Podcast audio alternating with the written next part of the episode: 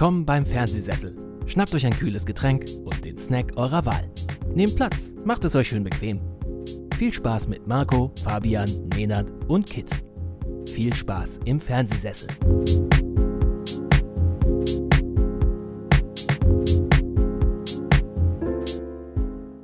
Ich begrüße euch zu einer neuen Ausgabe hier beim Fernsehsessel Podcast. Mit mir im Sessel, auf der Couch, wo auch immer, der liebe Nenad. Hallo Nenad. Hallo Marco, ich würde mir ein bisschen Sorgen machen, wenn wir beide gemeinsam im selben Sessel sitzen würden. Ich glaube, das könnte eng werden, oder? Ich glaube auch. Obwohl ich weiß, du als Vater des Fernsehsessels hast immer einen breiten Schoß für uns alle parat gehabt. Immer. Moment, hört sich das, hört sich das richtig an? Ich, ich bin mir nicht sicher. Äh, Schreibt es uns in die Kommentare. Ja, genau, schreibt es in die Kommentare, ob das korrekt war, dass ich einen breiten Schoß für euch alle habe oder nicht. Ähm, wir, wir werden sehen. Ähm, ja, Nina und ich machen heute eine, eine vertraute Runde in Zweisamkeit. Ähm, es wird nicht besser hier heute mit den anstößigen äh, Bemerkungen. Äh, aber der liebe Kid und der liebe Fabian lassen sich entschuldigen. Die haben was vor, beziehungsweise sind etwas gesundheitlich angeschlagen und ähm, was nicht weiter schlimm ist, wir kennen das ja, immerhin schwänzen sie immer erneut die Hausaufgabe. Böse, und böse. Müssen warten, welche tolle Hausaufgabe ich ihnen heute dann aufgebe. Ähm, mal gucken. Ich sag mal Also- so viel, es wird, ne? Es, Es ist sind wieder Neonlichter da, es Ja, ist Gewalt da und es ist auch Blut dabei. Und sogar noch eine weitere Komponente, die ich oh, dann erst geil. später. Ich wollte schon immer mal im Fernsehsessel Only God Forgives gucken. Nee, Doch. nein. Es gibt heute Auch keine bekannt Only als der God Forgives. bessere Drive. Oh, oh, da, da habe ich einen wunden Punkt getroffen, oder? Ich muss sagen, ich, ich mag oh, oh, um, Only God Forgives wirklich sehr, sehr gerne. Ich muss sagen, Drive hat mich stellenweise echt angeödet. Und alles, was damals die ganze Internet-Bubble in, in Drive gesehen hat, habe ich in Only God Forgives gesehen. Also für mich ist, ist der Film viereinhalb Sterne plus. Ich mag auch Only God Forgives, äh, aber ich mag Drive deutlich lieber.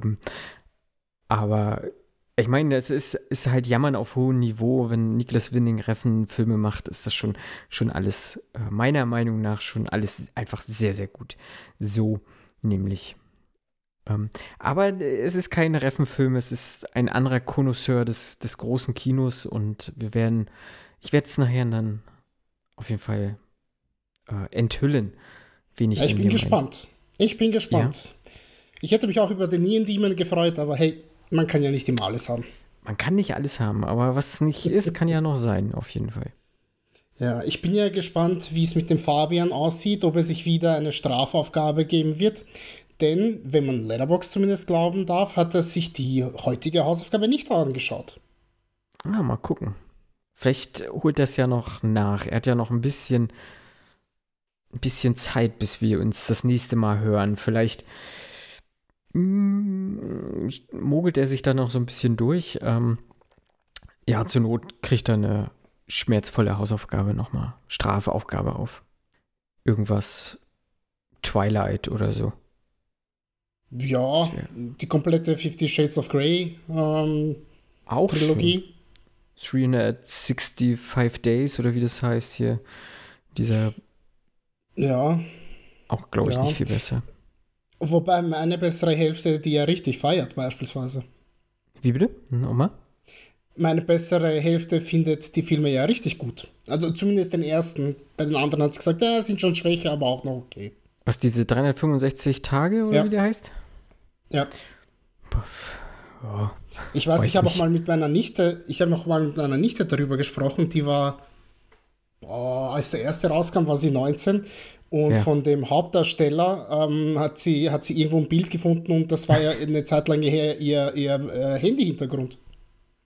Weil sie den so hot gefunden hat. Ja.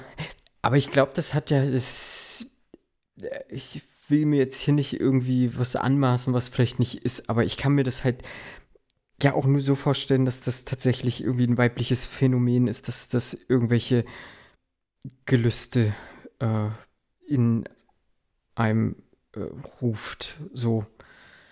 Weißt du, wie ich meine? Ja.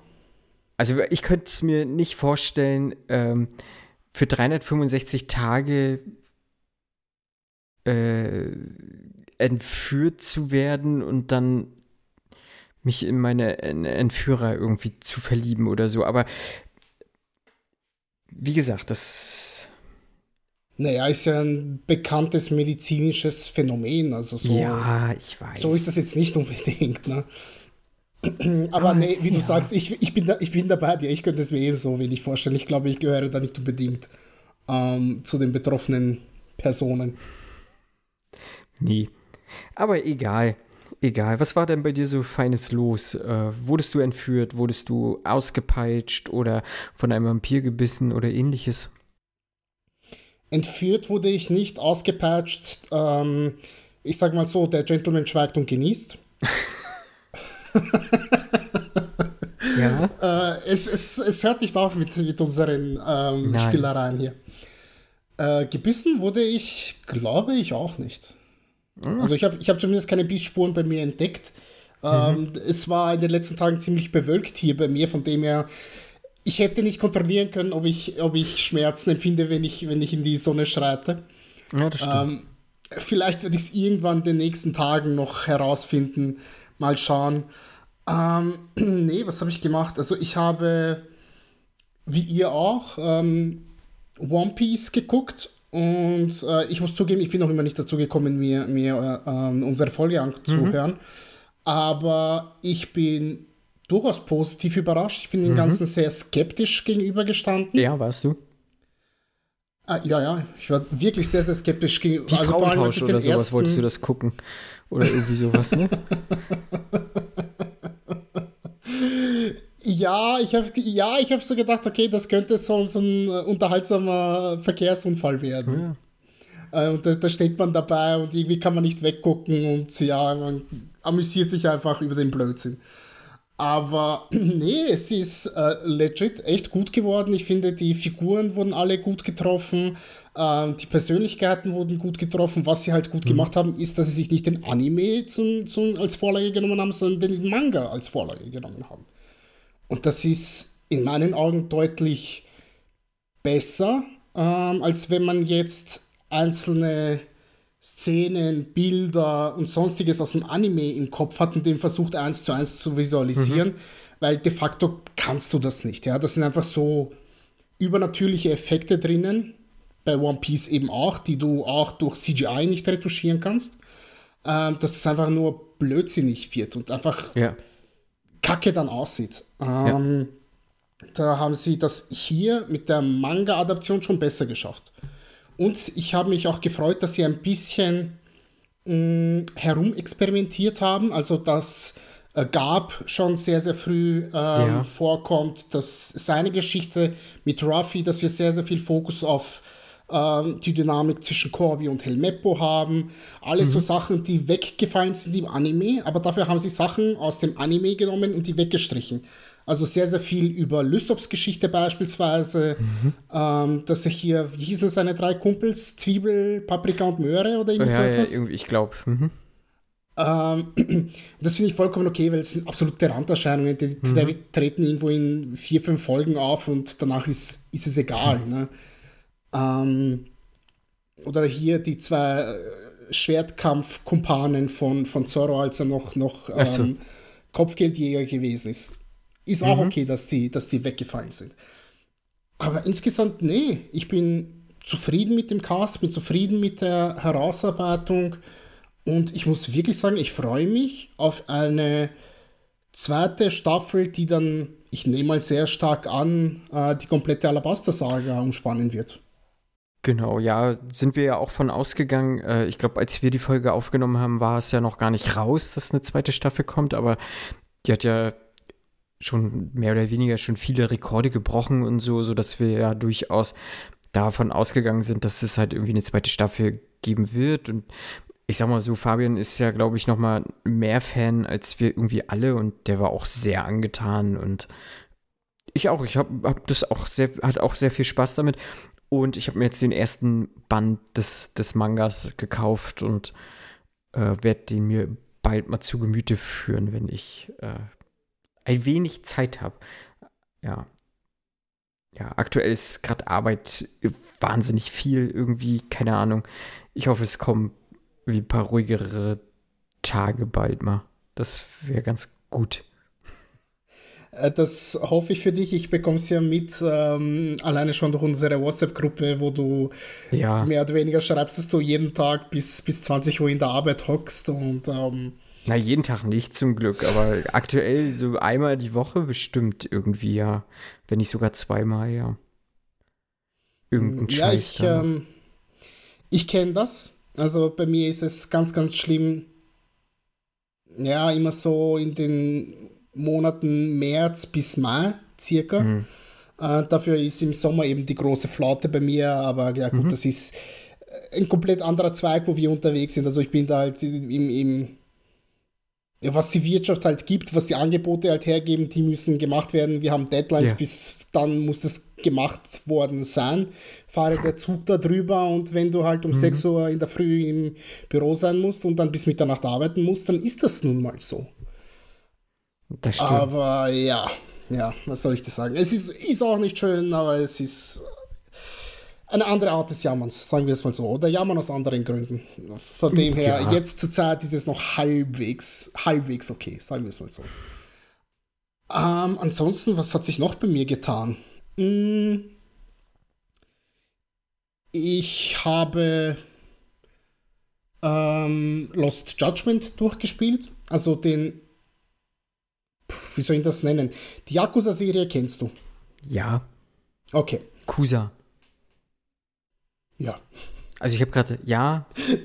Ist mir schon bewusst. Ich, ich dachte hier so, äh, die, die, die Stille wollte ich wirken lassen, damit die Menschen ähm, kurz auf den Pause-Knopf drücken können und hier ähm, laut loslachen können, äh, bis in die Tränen kommen und applaudieren können und sagen, Applaus Mensch, ganz gut. Das kannst du ja einspielen äh, im Nachhinein. Mache ich vielleicht sogar. Mal gucken. ähm, und jedenfalls mit Yakuza 7 hat sich dann das, das ganze Kampfsystem dann eher dazu entwickelt, dass es mhm. äh, rundenbasiert geworden ist. Es kam eine neue Hauptfigur, die man dann gespielt hat, eine komplett neue Geschichte, die, die, die ähm, ja, wichtig wurde im Prinzip. Und Judgment ist dann wenn man den so, es so nennen will, die, eine Spin-off-Serie, die halt an demselben Ort spielt, aber auch wiederum mit einer anderen Figur, der jetzt ein Privatdetektiv ist und äh, wo aber das Kampfsystem von den Yakuza-Spielen übernommen wurde. Und äh, die Story ist unheimlich dicht, unheimlich gut inszeniert.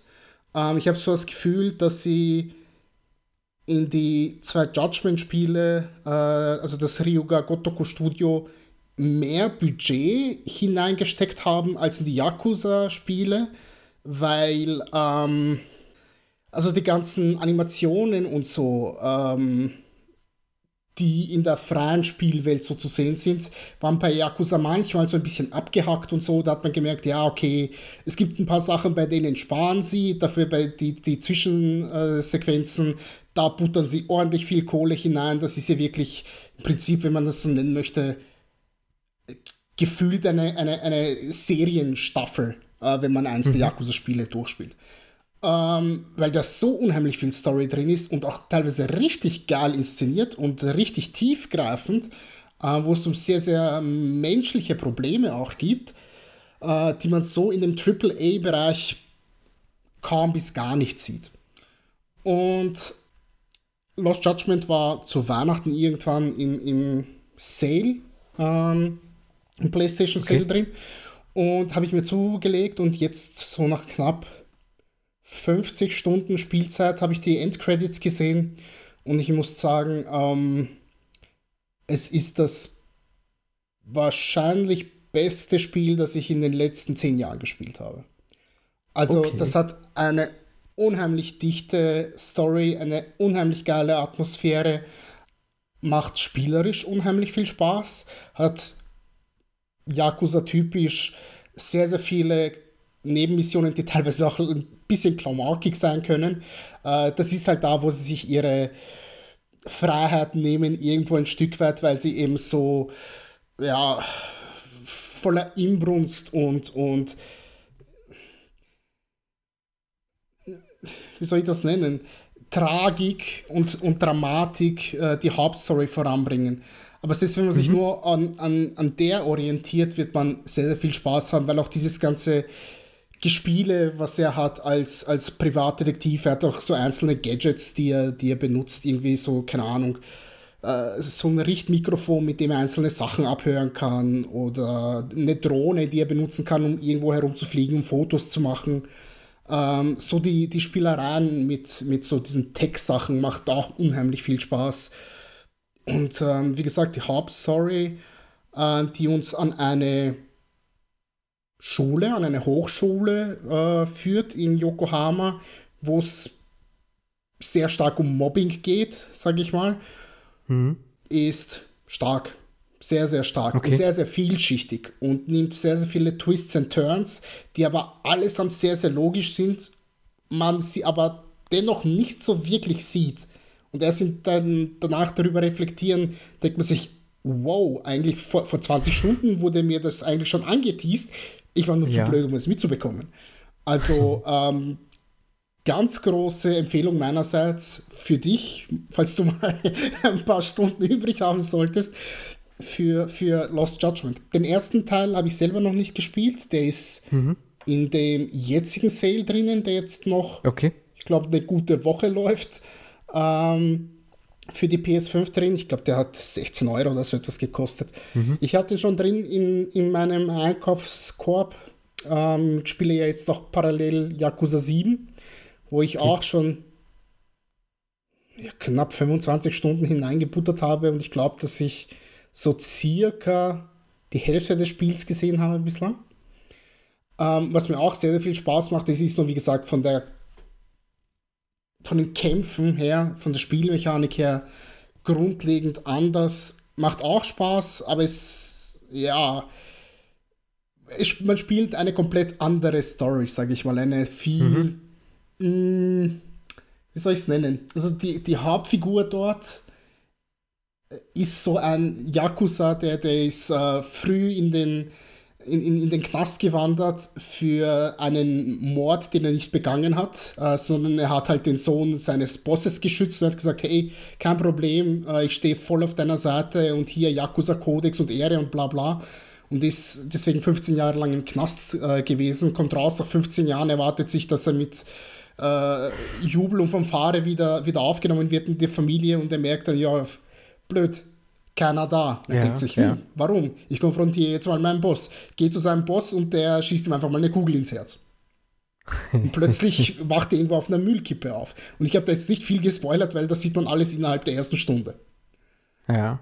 Und er ist halt so ein bisschen so ein Typ, so ja, ihm bedeutet dieser ganze alt, alte Kodex und die Ehre und das Ganze unheimlich viel und er sieht nicht ein, warum jetzt alles so mega kriminalisiert werden soll und wie man denn auf die alten Werte, äh, die die Urväter da geschaffen haben vor zig Jahrzehnten, warum da so mit, ja, mit Füßen äh, getreten wird. Und gleichzeitig ist auch so ein bisschen ein, ein Kind, könnte man sagen. Also er ist zum mhm. Beispiel ein riesengroßer Fan der Dragon Quest ähm, Reihe und irgendwie alles um ihn herum sieht er irgendwie so, als wäre er tatsächlich in seinem Kopf in einem Rollenspiel. Also du musst dir so vorstellen, wenn du jetzt in einem Kampf drinnen bist, verwandeln sich die Gegner, die eigentlich aussehen wie normale Passanten, Bürger, Kriminelle, was auch immer, plötzlich in allerlei Figuren und Monster, die du dir so nur vorstellen kannst. Okay. Äh, und er ist halt je nachdem, also er kann teilweise ein ganz normaler Typ mit einem Baseballschläger sein, er kann aber auch ein Breakdancer sein oder äh, keine Ahnung, äh, äh, äh es gibt nur noch alles. Ein, ein Bauarbeiter mit einem Vorschlaghammer, also ein Koch mit einem Küchenmesser, mhm. also ganz irres Zeug, ja. Mhm. Und es macht einfach unheimlich viel Spaß, einfach alles quer durchzuprobieren, was es denn so alles gibt und was das Spiel alles so, so bietet. Mhm. Äh, von dem her, ich glaube, ich werde das erstmal zu Ende spielen, bevor ich dann jetzt hier mit ja. dem ersten Judgment weitermache. Aber dadurch, dass der Sale bald zu Ende geht, werde ich es mir dennoch bald holen. Und wie gesagt, ähm, ihr alle, die ihr das hört, solltet es ebenso machen, weil es sind hervorragende Spiele geworden. Alle, alle, alle drei. Gut, ja, die beiden, die ich erzählt habe, von Judgment weiß ich es nicht, aber ich nehme es mal sehr stark an. Bestimmt, bestimmt. Aber ja, ja, Yakuza hat ja eh eine große Fangemeinde und man hört ja immer wieder so, das sollte man unbedingt mal spielen und sowas. Und äh, ja, aber die Zeit, ne? Also es ist so das größte Problem einfach. Wobei ich finde, dass alle anderen, ich habe den dritten den vierten und Zero äh, habe ich davor immer so ein bisschen angespielt. Wobei Zero mhm. noch am meisten. In Zero habe ich 20 Stunden hinein investiert und der mich alle irgendwann einmal verloren. Da habe ich okay. überall das Interesse einfach verloren. Dachte mir, nee, nee, nee ich sehe nicht das, was ihr alle seht. Mhm. Okay. Und bei den jetzt genannten Spielen denke ich mir, ja, okay, ja, es ist schon geil. Ich verstehe es jetzt. Nee, ne, bei mir hat gerade die neue FIFA-Saison angefangen. Also es heißt ja nicht mehr FIFA, es heißt jetzt ja EAFC. Ähm, seit heute draußen. Ich habe schon, schon ein bisschen reingespielt und ähm, ja, mal gucken. Äh, wie viel Zeit ich da jetzt dieses Jahr wieder rein investieren werde. Bestimmt so einige Stunden. Aber, naja, naja. Äh, solange du hier für Ultimate Team nicht äh, Hunderte und Hunderte an Euro nee, nein, dazu hinlegst. Nee, nee nein. Ich habe mir jetzt sozusagen diese Ultimate Edition gekauft. Die kostet halt gleich von vornherein ein bisschen mehr. Dann kriegst du halt auch ein paar Points sozusagen für Ultimate Team. Kannst aber auch eine Woche vorher schon spielen. Ne? Ähm, und äh, das ist so das Einzige, was ich an, an mehr Geld da investiere. Also äh, jetzt spiele ich das. Ja, also ich habe jetzt eine Mannschaft und damit spiele ich und jetzt verbessere ich die so halt. Ne? Also, genau. Ja. Nee, und ähm, ich kann es mir auch gar nicht leisten, da Unmengen an Geld reinzustecken, denn ich habe heute einen, einen Anruf aus meiner Werkstatt erhalten. Äh, mein Auto ist aktuell in der Werkstatt. Es wird ein sehr teures Unterfangen werden. Ui. Und äh, ja, das ist, das Auto hat jetzt schon so ein paar Kilometer runter, äh, ein paar mehr. Und jetzt fängt so langsam halt dieser Altersverschleiß halt an und das ist auch vollkommen okay. Also da alles, was jetzt, sag ich mal, ausgewechselt werden muss, ist halt Verschleiß und wäre irgendwann eh gekommen. Aber es kommt jetzt halt alles auf einmal und das ist so ein bisschen ärgerlich. Aber gut. Ähm, da sind ein paar Buchsen, die haben ausgebuchst. Ähm, hinten die, die Stoßdämpfer sehen wohl nicht mehr so ganz geil aus und äh, die Bremse war so, was hat er gesagt, ein bisschen träge. Also die mussten sie auch nochmal auseinanderbauen und ein bisschen instand setzen. Und äh, ja, dann habe ich ja eine Automatik mit DSG-Getriebe, so da musste neues Öl rein und ach naja, also so ein Pillepalle und dann ist man mal ruckzuck äh, ja, arm. eine ordent, ordentlich, ja, arm, ja, ja, gefühlt arm auf jeden Fall. Also das schöne Geld geht einfach so weg, dafür, dass man nur zur Arbeit fahren darf wieder, ne? Ähm, ah ja. Ja, kenne ich, kenne ich. Also bei mir wäre eigentlich im Juli die ähm, ein Inspektionstermin fällig gewesen. Also jetzt kein regulärer, sondern ein Werkstätteninspektionstermin. Mhm. Im Juli ist nämlich jetzt vier Jahre her, dass, dass ich das, das Auto neu gekauft habe. Ach so. Und ich muss da eben jährlich hin zur Inspektion. Ich bin da zu meiner Vertragswerkstatt hingegangen und habe gesagt, danke, aber nein, danke, bitte löschen Sie mir das. Also ich, ich habe mit dem Wagen in den vier Jahren 23.000 Kilometer hinter mir gebracht. Ja. Da kann nichts kaputt sein. Da kann mir niemand was erzählen, dass da irgendetwas kaputt ist bei einem Neuwagen nach 23.000 Kilometern. Und die haben gesagt, ja, aber sind Sie sicher, Sie verlieren Garantie für dieses und jenes? Sage ich mir zu 100% sicher, bitte löschen Sie mir das. Ich habe gesagt, mhm. gut, in Ordnung. Aber Karma is a Bitch. Äh, jetzt eine Woche später bin ich mit meinem linken Vorderreifen in zwei Nägel hineingefahren. Okay. Aber zum Glück noch so, dass man den Reifen reparieren konnte und habe dafür Ja. mal knapp 80 Euro geblecht. Ja. Äh, Also zum Glück nur das, unter Anführungszeichen. Sind ja auch die Sommerreifen noch drauf, von dem her sowieso in einem Monat, spätestens zwei, muss ich sowieso äh, die Winterreifen draufpacken. Aber es ist trotzdem ärgerlich. Mhm. Ich muss nicht so viel Kohle ausgeben wie du, gebe ich eigentlich zu. Aber ja, es ist trotzdem. Nee, 80 Es Euro wäre ist, schon. es ist teuer. Ja, teuer ist es auf jeden Fall. Aber ja, ist ja nicht so, dass man dann ähm, jetzt am, am, am äh, unter der Straße leben muss oder so. Also äh, nee, Nee, unter nee, der Straße wäre auch schlecht, unter der Brücke. Ähm, äh, aber unter der Straße war letzte Woche im Podcast, weil da haben wir über die, die Teenage Mutant Ninja Turtles gesprochen. Die leben tatsächlich Ah. unter, unter der Straße, ja, in der Verstehe schon. Ich habe ich hab mir schon nachgedacht, Men- Mensch, welche Filme gibt es denn, die in der U-Bahn spielen? Oh, da gibt es, glaube ich, nur einige. Pelham, äh, die U-Bahn, Pelham 1, 2, 3, nee. Ja, Ja, ne? Gibt es das Original, und und, Remake? und Remake? Ja, dann irgendwie so einen komischen Creep-Film oder sowas? Nee, wie hieß ne? Irgendwie so einen deutschen. Nee, da spielt eine Deutsche mit Franka Potente oder sowas. Egal. Ah, ich glaube, es gibt so ein paar U-Bahn-Filme. Naja, egal. Ähm, du warst ja vorhin schon kurz irgendwie in der Richtung Anime und Manga und so. Äh, ich habe mal Naruto zu Ende geguckt. Ich habe Naruto jetzt zu Ende geguckt und Naruto Hast du es geschafft? Ich habe Naruto Shippuden hat 500 Episoden. Die habe ich jetzt geschafft. Ich habe die letzte Episode ge geguckt und ich muss sagen, ich war relativ ernüchtert. Ich habe, äh, während ich Naruto geguckt habe, hat der ähm, hier Max, äh, er heißt auf Twitter hier Hongkong Mix Max hier, du weißt, wen ich meine. Ich weiß, was du meinst, ja. Du weißt, wen ich meine. Äh, ihr da draußen wisst es vielleicht oder vielleicht auch nicht, ist egal. Äh, er hat so random einen Tweet, habe ich von ihm gelesen, äh, wo es dann hieß so, ja, Naruto sollte beim Pain Arc einfach enden. Ähm, und da war ich schon nach dem Pain Arc und äh, jetzt bin ich ja zu Ende und ich gebe ihm da sehr wohl recht. Also alles, was nach, nach diesem Pain Arc kommt, war zwar noch zu Teilen noch ganz okay, weil Madara als Gegenspieler eigentlich auch nicht verkehrt ist. Aber es hat sich so ungemein gezogen und äh, wie es dann auch letztlich geendet ist, ja, weiß ich nicht. Äh, Achtung, kurzer Spoiler für alle irgendwie, die, die das noch gucken wollen, die sich das ebenso auf sich nehmen wollen wie ich.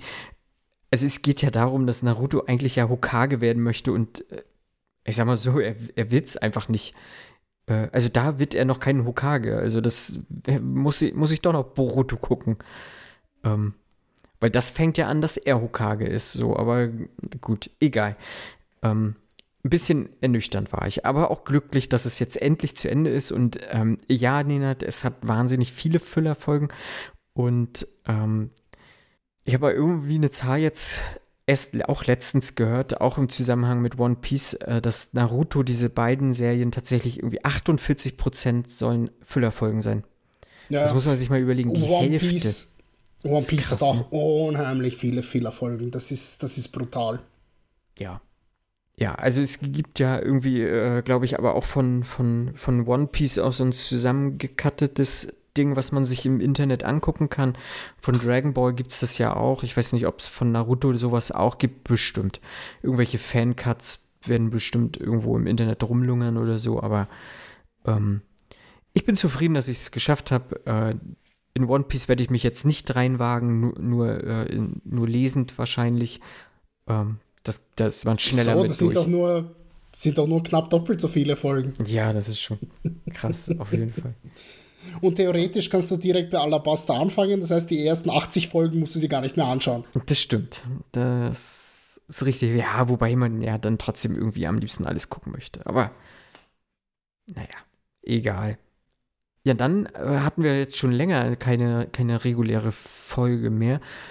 ähm, in der ich das hätte erzählen können. Ich war vor, puh, am, jetzt muss ich mal kurz den Kalender mir aufrufen.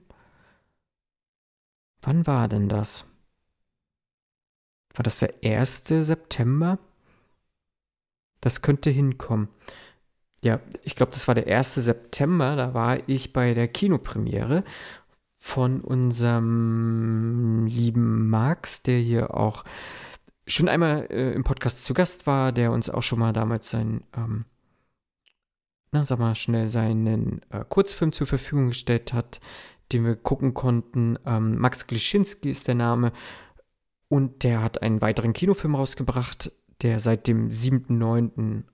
in den Kinos läuft. Ähm, hier und da mit Sicherheit jetzt vielleicht auch noch zu finden sein wird, aber ich denke, der wird auch ähm, relativ schnell dann den Weg ins Home-Release finden oder so generell in den öffentlich-rechtlichen, denn sein Film wurde auch von dem ZDF Kleines Fernsehspiel mit finanziert, gefeatured, wie auch immer man das nennen möchte, äh, so stecke ich da ja nie, auch nicht drin. Ähm, die Rede ist auf jeden Fall von, von Alaska. Den Film werdet ihr hier auch schon hier und da schon mal irgendwie gehört haben. Ähm, und den durfte ich mir jetzt angucken. Ähm, Max war mit dabei und auch noch zwei der HauptdarstellerInnen und auch noch äh, der Jean-Pierre, der die Kamera macht äh, und auch noch Produktion und so weiter und so fort. Ähm, also relativ viele auch vom, vom, vom Cast und vom Set und ähm, alle irgendwie, die dahinter waren, waren da. Wir hatten einen ausverkauften Raum in Rostock, also ist ja auch ein Heimspiel für Max gewesen. Äh, viele Freunde von ihm waren da und Familie und so weiter und so fort. Ähm, ja, und ich war auch da. Ich bin dann dahin gefahren und wurde auch gleich relativ herzlich äh, willkommen geheißen von Max. Und er sagte das auch so, ähm, so ungefähr. Wir haben uns, also wir hatten uns vorher halt noch nie gesehen.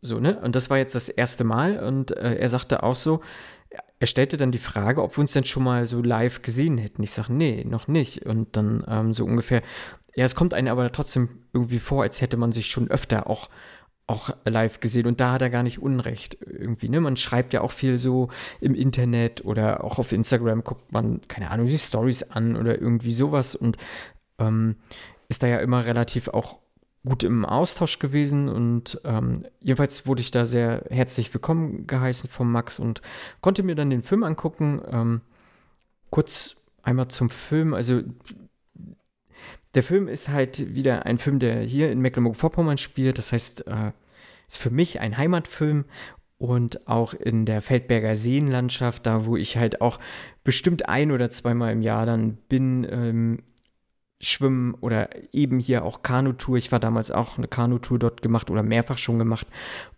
Und das ist halt ein kleines Heimspiel für mich dann auch dieser Film gewesen und so hat er sich auch angefühlt. Ähm, die Hauptdarstellerin hier, Christina Große, die spielt die Kerstin. Sie reist erstmal aus relativ unklaren Gründen für uns, sag ich mal, an halt diese Feldberger Seenlandschaft und äh, schnappt sich das Kajak und paddelt einfach drauf los. Also sie, sie paddelt drauf los, schläft auf den Campingplätzen dort, also übernachtet dort äh, im Zelt auf den Campingplätzen und geht nächsten Tag wieder dort. Also wir kriegen halt mit, sie hat irgendwas zu verarbeiten, irgendwas ähm, möchte sie dort für sich selber finden oder wie auch immer. Äh, so Art kleiner Selbstfindungstrip. Und sie lernt halt dann auch verschiedene Leute auf dem Campingplatz kennen. Und äh, das sind dann auch die zwei anderen Hauptdarsteller, denn äh, wir haben im Prinzip drei Hauptdarstellerinnen, einen Hauptdarsteller, ähm, die das so in unterschiedlichen Kapiteln halt abhandeln. Und wir so zu, zu auf das Rätselslösung irgendwann kommen. Ähm, wir haben noch Carsten Mielke da, der den Thomas spielt, und Pega Feridoni, die man auf jeden Fall auch kennen kann. Sie hat mal irgendwie bei Türkisch für Anfänger damals die große Rolle gehabt. Ich glaube, neben Elias Mbarek, wenn mich jetzt nicht alles täuscht. Und hier im Podcast hatten wir sie auch mal bei Der letzte Mieter. Den Film, den fanden wir eigentlich auch ganz passabel. Ich weiß gar nicht, hast du den damals gesehen, Nenad, auch? Der letzte ja. Mieter, ja, ne? Mhm. Genau. Ja, ich fand ihn auch sehr, sehr gut. Ja, und äh, Carsten Mielke kann man kennen, er spielte auch hier und da viel öffentlich-rechtlich, also Tatort und so weiter und so fort. Äh, aber er hat auch bei Luden mitgespielt, ein, einen dieser Zuhälter-Typen. Ich glaube, die Serie habe ich ja auch schon mal vorgestellt. Ähm, da komme ich aber auch gleich nochmal dazu. Hm, erstmal noch zu dem Film. Ich muss halt sagen, Max hat irgendwie ein Gespür so für, für Bilder. Ich glaube, das liegt auch, auch, sehr wohl auch an seinem Kameramann äh, Jean-Pierre, der das halt auch immer sehr, sehr gut einfach einfängt. Und das sieht halt toll aus. Ne? Es ist halt äh, also die Feldberger Seenlandschaft, die ist wunderschön. Ähm, das, da braucht man halt auch, auch nur durchgehen und man fühlt sich sofort irgendwie im Sommer und so. Und das ist schon wahnsinnig äh, tolles Set dort. Ich glaube, das ist auch sehr aufwendig, auf dem Wasser die ganze Zeit zu drehen. Ähm, aber auch so insgesamt äh, ist das schon sehr passabel alles gemacht. Äh, es ist ein klassisches Drama, was wir hier sehen, mit ein paar überraschenden Momenten. Und ich mochte das eigentlich ganz gerne. Und ich habe dem Max auch zum, also nach dem Film so als Feedback gegeben, dass ich den Film einfach so stark beobachtet finde. So, also alles, was da irgendwie passiert, so was auch Familie anbetrifft, diese ganzen Problematiken, wieso man vielleicht auch äh, aus dem Alltag ausbrechen möchte, weil vielleicht halt auch Konflikte in der Familie sind, äh, äh, Traumabewältigung und so weiter und so fort. Das ist schon alles, finde ich, einfach sehr, sehr gut beobachtet. Und wenn man überlegt, Max ist halt auch gerade mal 30 Jahre alt, äh, das hätte halt auch von einem, also von einem lebensälteren Mann einfach sein können. So, und äh, der Film ist wahnsinnig reif und für mich halt auch sehr gut erzählt. Ähm, wenn ich eine Kritik habe, dann ist es halt, dass er vielleicht ein bisschen zu, also für mich dann ein bisschen zu lang ist, aber ich kann schon verstehen, dass man das alles da rein haben möchte. So, ne? Ähm, also ich sehe das. Äh, wie gesagt, für mich hätte er dann vielleicht im Endeffekt auch 20 Minuten kürzer sein können. Also das wäre aber so auch der einzige Kritikpunkt, den ich hätte, aber das, das fällt für mich nicht ins Gewicht, weil äh, im Endeffekt holt der Film dich dann trotzdem wieder über die, die schönen Bilder ab, so, ne? Und ähm, ich finde es halt auch wichtig und gut, ne, dass, dass wir jetzt hier nicht so eine klassische Nebenrolle haben von diesen dreien, also von, von Christina Große, Carsten und Pega, ähm, sondern er nimmt, gibt denen halt allen drei relativ viel Zeit. Und da muss ich halt sagen, die haben auch alle drei eine wahnsinnig gute Präsenz einfach auf, auf der Leinwand. Vor allem Pega Feridoni, die ist, ist Granate. Also sobald sie im Bild ist, ähm, ist sie da. So, also es ist Wahnsinn, was die für eine Ausstrahlung hat und äh, gleichzeitig eine, eine, große, große Schande des, der deutschen Kinolandschaft, dass die nicht ein, ein totaler Superstar geworden ist. So, äh, ganz, ganz viel Lob für sie. Ähm, schade, dass sie nicht da war äh, bei dieser Premiere. Sie war, ich habe dann auf Instagram gesehen, sie war lieber bei Deichkind, auf dem Deichkind-Konzert. Äh, aber dafür war die Christina Große da und der Carsten Mielke. Äh, mit der Christina Groß habe ich mich nicht unterhalten. Ich habe mich aber mit Carsten Mielke noch unterhalten, ähm, der so jetzt da auf jeden Fall ein sehr lustiger, offener Typ war. Er stand da mit seinem Bierchen und einer Kippe und äh, hat auch so einen leichten Schnack auf dem, auf dem Mundwerk gehabt, so und das kam eigentlich ganz gut an ähm, haben uns dann auch noch über Luden nämlich unterhalten, weil ich sag so, ich sag, Mensch, irgendwo habe ich dich doch jetzt zuletzt gesehen, so. Und dann äh, hat er mir so ein paar Sachen aufgezählt, wo er mitgespielt hat. Ich sag, ja, Luden habe ich gesehen und äh, dann haben wir uns noch darüber unterhalten und äh, auch generell, wie, was er jetzt so für Projekte hat. Äh, er war jetzt vor kurzem im Tatort zu sehen, also der lief jetzt auch schon, äh, habe ich aber verpasst. Äh, ich hatte ihm versprochen, dass ich mir den angucke, aber habe ich verpasst. Tut mir leid, Carsten, falls du das hörst. Nein, aber ein, ein, wirklich guter Typ. Ähm, ja, Habe ich im Nachgang sogar noch, der hat bei, äh, ob, wie, hieß, wie heißt der Film? Operation Valkyrie mit Tom Cruise oder so? Ist das der? Nee, Stauffenberg-Attentat? Dieses, ist das nicht Operation Valkyrie äh, oder sowas? Ja, ja, ja. Und da hat er auf jeden Fall auch eine, eine bestimmt eine Mini-Nebenrolle gehabt oder so.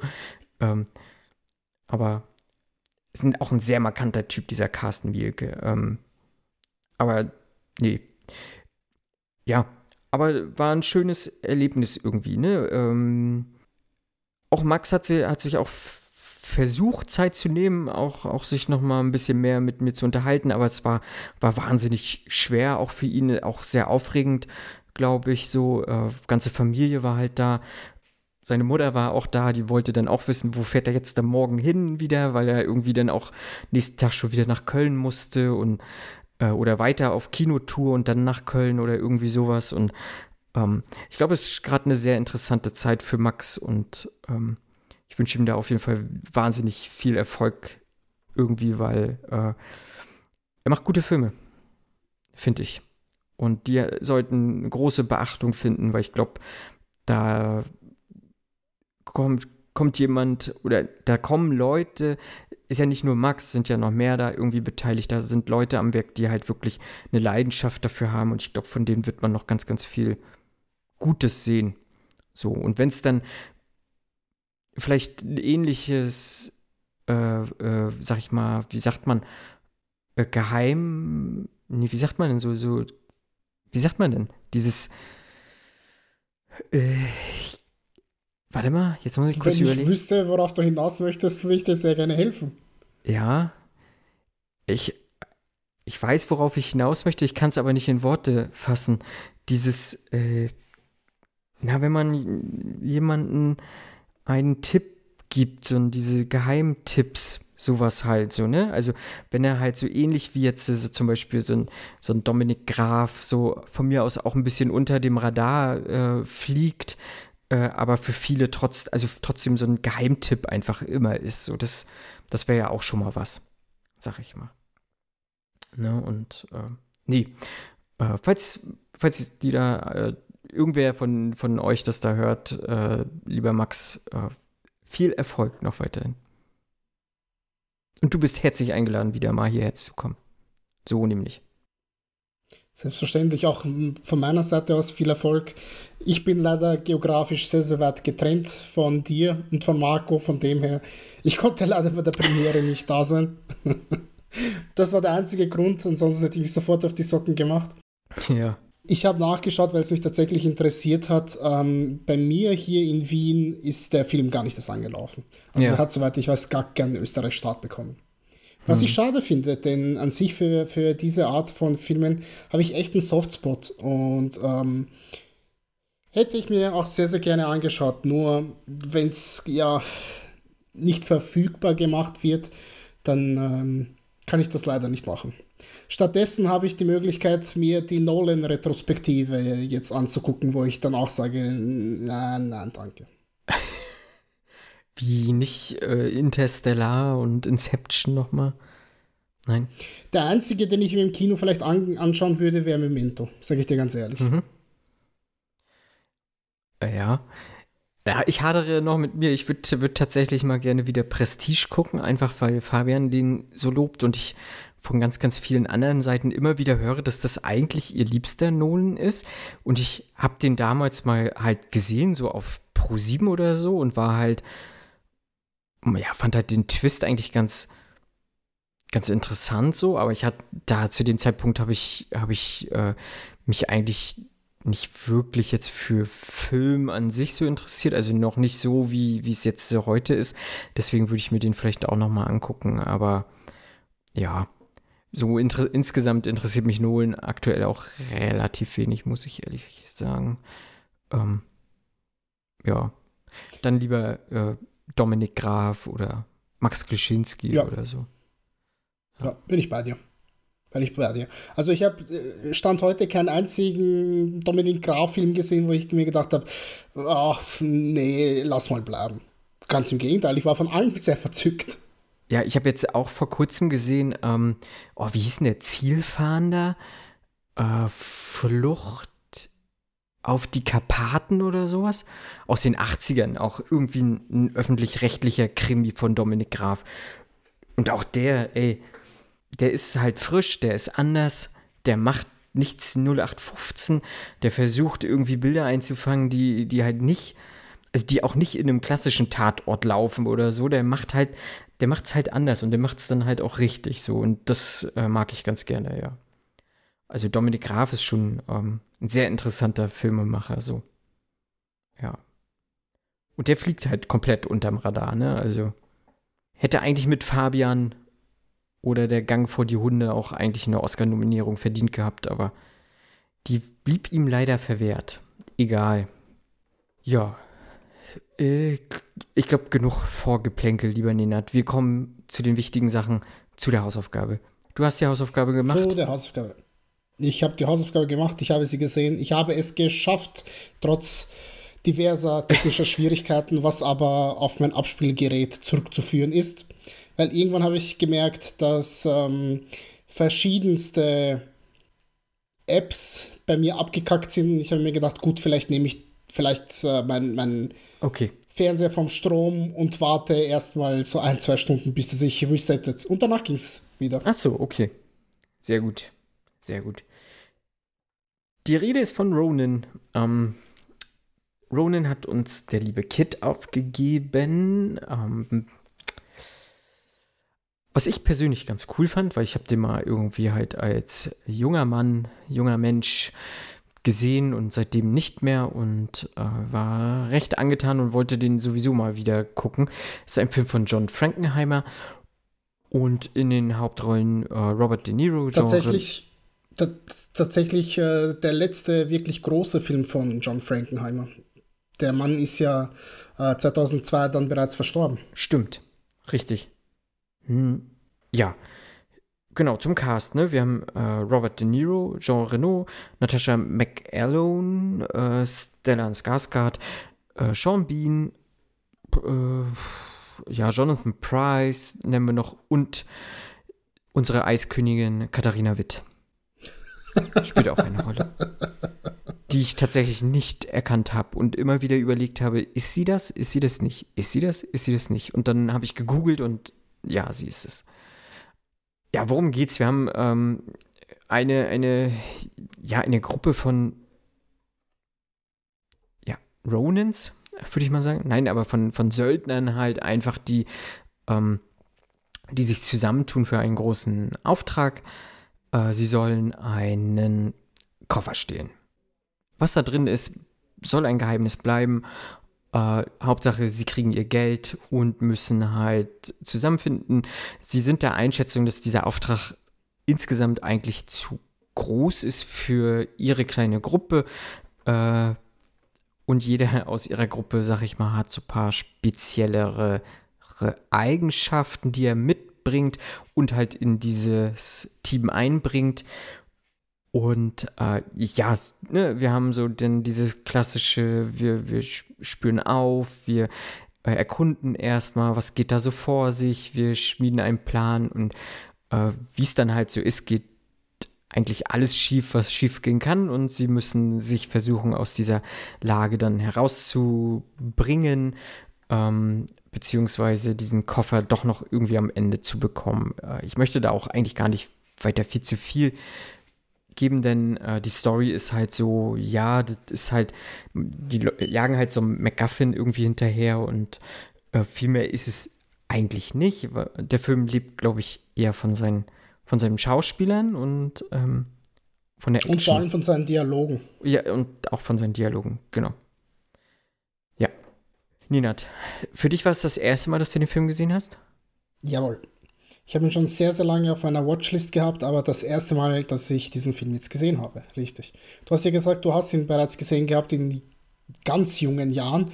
Hattest ja, du denn noch Jahr. grob auf den Schirm, worum es da überhaupt ging? Da hast du gedacht, ich kann den jetzt nochmals neu erleben, mehr oder weniger. Ich konnte den schon noch relativ neu wieder erleben.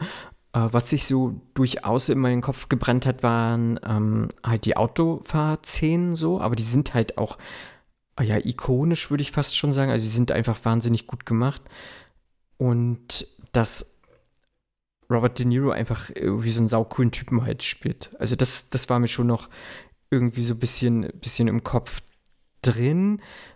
Äh, aber so insgesamt konnte ich den schon noch relativ neu erleben und äh, war auch durchaus angetan, jetzt auch nochmal neu vom Cast, weil das ja doch alles auch große Schauspieler jetzt waren, sind. Ähm, also gerade unser Hauptcast, ne, also Robert De Niro, Jean Reno, Stellan Skarsgård, äh, Sean Bean, das sind schon, schon richtig große Schauspieler so heutzutage, ne. Die einzige, die, glaube ich, so ein bisschen abgefallen ist, ist die Natascha McElhone, aber selbst die ist hier auch super, so, ne, also, und die machen es halt auch meiner Meinung nach alle richtig gut, so, und, ähm, Und zur damaligen Zeit war sie ja noch blutjung, also die hat, ja, ich bin, also Hand aufs Herz, ich glaube, die hat kein Schwein vorher gekannt.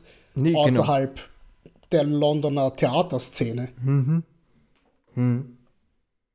Nee, und äh, ich fand das schon, auch das Setting war halt so mit Frankreich, war jetzt nicht total ab, also nicht, also war nicht verbraucht, so noch nicht, ne? Auch heute noch nicht. Also klar, du hast so irgendwie diese Transporter-Filme und so, aber Im großen Mainstream ist es noch nicht so ja, verbraucht. Sagen ja, im so. großen Mainstream, ja. Also du hast schon so etwas wie, äh, zumindest wenn du das amerikanische Indie-Kino dir anschaust, schon noch ähm, äh, Before Sunrise äh, beispielsweise, nein, Ja. nicht Before Sunrise, Before Sunset, sorry, nein, warte, doch, Before Sunset äh, spielt ja komplett in Frankreich. Ähm, du hast ja, gut, logischerweise diverse französische, große französische Filme, die gefühlt immer in Frankreich spielen oder wenn nicht, dann in Nizza. Lustig, hier sind wir auch in Nizza ja. äh, zeitweise zumindest. Also ich würde behaupten, doch, ähm, man hat durchaus mal ähm, Paris gesehen, hier und da, klarerweise. Ja, Aber jetzt, äh, weißt du, du bist hier in dem Film, auch wenn du in Paris bist, du siehst nicht den Eiffelturm. Was aber so wirklich das Klischee-Ding ist. Mhm.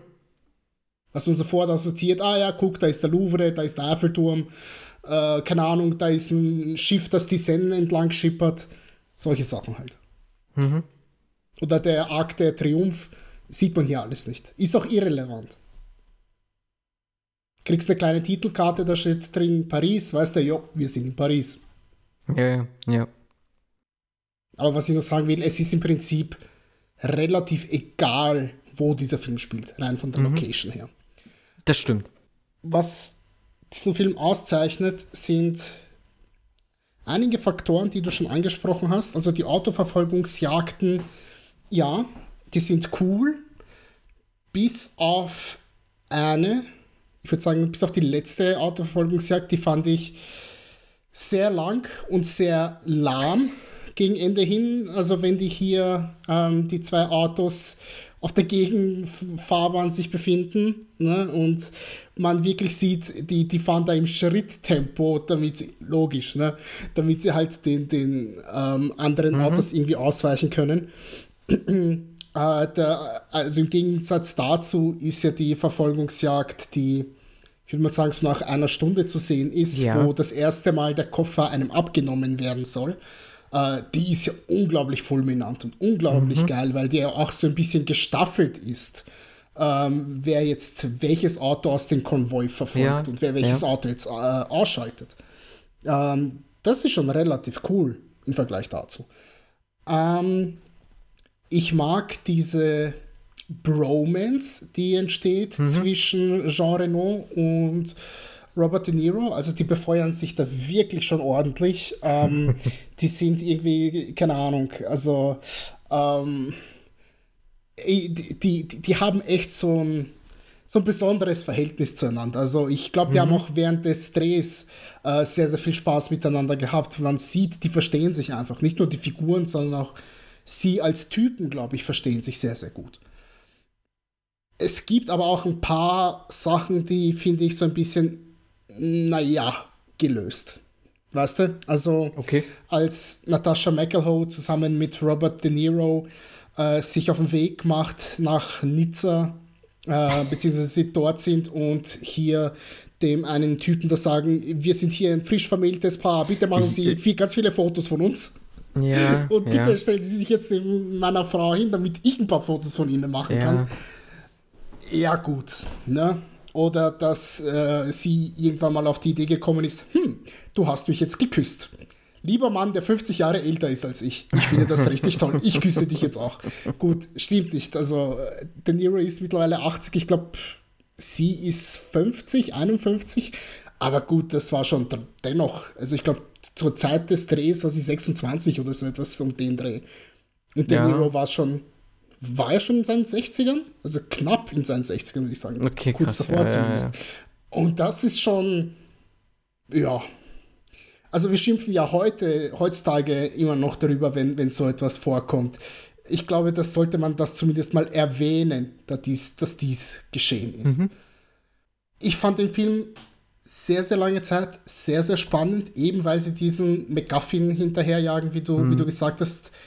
Ähm, es gibt unheimlich viele coole Momente, unheimlich viele nervenaufreibende ähm, Momente, sehr, sehr viele nette Spielereien, sehr, sehr viele Sachen, die sich doppeln, äh, vor allem mit den Aussagen zwischen Robert De Niro und äh, Jean Reno, dass die die jeweiligen Dialogzeilen des einen oder des anderen aufgreifen und irgendwie 20 Minuten später im, im Film dann herauskommt. Cool gemacht. Äh, rein, rein drehbuchseitig, was, was, das, was die Dialogregie betrifft, echt geil. Aber ich muss sagen, dieser Film flacht für mich in der letzten halben Stunde schon sehr stark ab. Okay.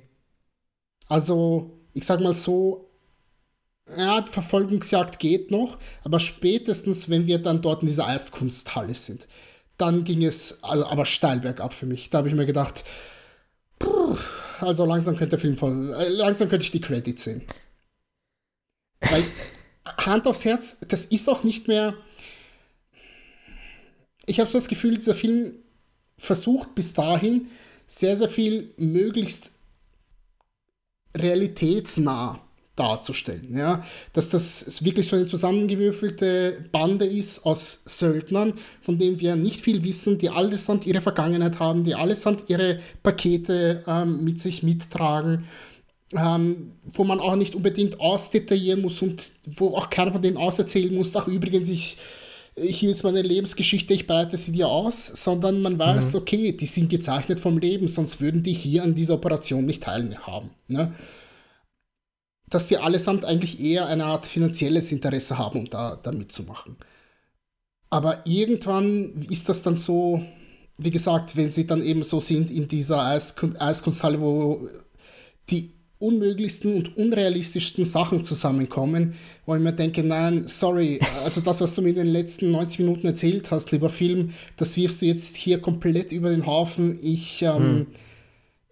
irgendwie kann ich dir nicht mehr folgen. Hm, was, hm. Was, welche Message möchtest du mir jetzt hier mitgeben? Hm. Warum änderst du deine Tonalität auf einmal so sehr? Hm. Ja, kann ich, kann ich total nachvollziehen. So, wenn man jetzt da nochmal so drüber nachdenkt. Äh, ich fand das jetzt aber für mich so beim, beim Gucken halt irgendwie nicht wirklich störend oder so. Ich äh, wurde wirklich fast komplett abgeholt von dem Film, ne? Also, ähm, so dass dieses spannende Element, so das war, glaube ich, so ein bisschen bei mir im Fokus. So, ich war die ganze Zeit so, so, so dran. So, ich wollte das jetzt ähm, bis zum Ende erleben so und äh, also wo ich dir recht gebe, so zum Ende hin flacht diese Anspannung und diese Spannung durchaus ein bisschen ab. So, da sehe ich auch meinen, meinen Kritikpunkt so, aber insgesamt fand ich den schon, schon wirklich richtig stark, so diesen Film. Ne? Ähm, aber ich kann das auch total nachvollziehen, so dass da, dass das da so irgendwie als Wendepunkt gesehen wird, durchaus. Hm. Hm. Ja, also das Finale vom Finale, sage ich mal, ähm, mhm. als diese Radiomeldung hineinkommt erklärt uns ja so ein bisschen zumindest, was in dem Koffer hätte sein können, beziehungsweise wofür es eingesetzt hätte sein sollen. Das wiederum fand ich schade, weil wenn du so etwas machst, wie diesen ähm, lebenden McGuffin einzubauen, dann zieh es bis zum Ende durch. Ich habe mhm. eher das Gefühl, dass das bei den Test-Screenings, die sie gemacht haben, nicht gut angekommen ist, dass die Leute das scheiße fanden, weil die wissen wollten, was hat es mit diesem verfluchten Koffer auf sich? Warum jagt die ganze Welt diesen Koffer hinterher? Und dass eben deswegen so etwas eingespielt wurde. Hätte es meiner Meinung nach nicht gebraucht, aber da kann ich zumindest den Grund dahinter halbwegs nachvollziehen. Mhm. Ja. Ja, ich glaube, ich hätte es auch ähm, so an sich, ja, man, man kann es vielleicht erahnen, so, aber äh, wenn man es einfach komplett im Raum gelassen hätte, so oder im Koffer äh, sozusagen, wäre es, äh, wäre ich auch definitiv fein mit gewesen, so. Naja. Nein, aber ich muss sagen, es ist eine schöne Hausaufgabe gewesen, so. Ich bin, bin sehr froh, dass ich den Film jetzt nochmal gucken konnte. Und äh, falls ihr da draußen die Hausaufgabe nicht gesehen habt, äh, Schande über euch. Nein, äh, ihr habt die Möglichkeit, den Film ja nochmal zu gucken und äh, für euch so zu erleben. Und ich glaube, da spreche ich für uns beide, dass man den Film definitiv mal gesehen haben sollte. Auf jeden Fall. Also am Ende des Tages ist das immer noch ein mehr als kompetenter, ja. tatsächlich ein sehr guter äh, Thriller, der eben gegen Ende für mich persönlich ein bisschen abflacht, aber mhm. bis dahin wurde ich sehr, sehr gut unterhalten ähm, und war tatsächlich auch intellektuell gefordert ein Stück weit. Und das fand ich cool. Das fand ich wirklich cool. Weil mhm. ich so das Gefühl habe, Thriller zur damaligen Zeit, die jetzt nicht von David Fincher gemacht wurden, ähm, haben diesen Aspekt nicht. Ja, ja. Nee, das stimmt schon. Das stimmt schon. War, ich glaube schon, dass der anders ist als viele seiner Kontrahenten irgendwie. Also, das auf jeden Fall. Also, das merkt man. Hm. Hm.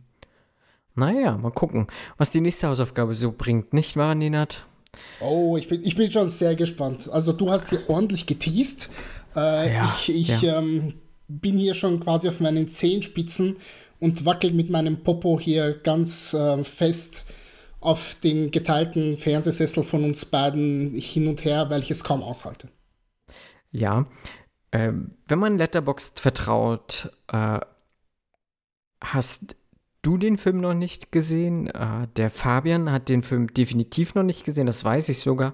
Und auch der Kid hat den Film noch nicht gesehen. Laut Letterboxd. Ich habe ihn schon gesehen. Ähm, ich mag diesen Film auch und äh, möchte den Film tatsächlich gerne nochmal wiedersehen. Ähm, der Film hat hier und da Neonlichter oder Lichter auf jeden Fall. da bin ich, da schränke ich mich nicht ein. Also Licht hat er auf jeden Fall. Es ist, es ist auch mal hell. Ähm, was er aber definitiv hat, ist Blut und Gewalt. Und da stehe ich drauf. Ähm, da stehe ich auch für meinen Namen. Überraschung. Und äh, er hat auch Liebe. Er hat auch Liebe, der Film. Definitiv hat er auch Liebe. Und er hat auch noch eine, eine richtig gute Komponente. Es ist ein Film von dem Mann, den wir letztens auch in unserer WhatsApp-Gruppe erwähnt haben. Ein Film, den ich zeitnah meinen Kindern auch zeigen möchte, ist ein Film von Robert Rodriguez und es ist Planet Terror. Um Gottes Willen, okay. Ja, wie um Gottes Willen. Hast du den Film schon gesehen, lieber Nenad? Nein, aber ich habe andere Filme Siehst von Robert Rodriguez gesehen, deswegen sage ich um Gottes Willen.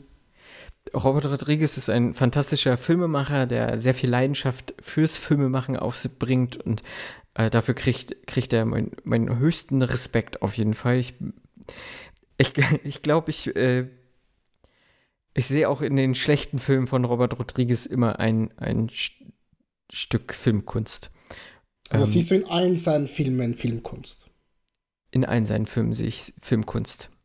Es können die Nein, Spy Kids so sein. Nicht, so ist das ja nicht gemeint, liebe Leute, bitte lüncht mich nicht. Ja, Sin City ist ganz okay von mir aus.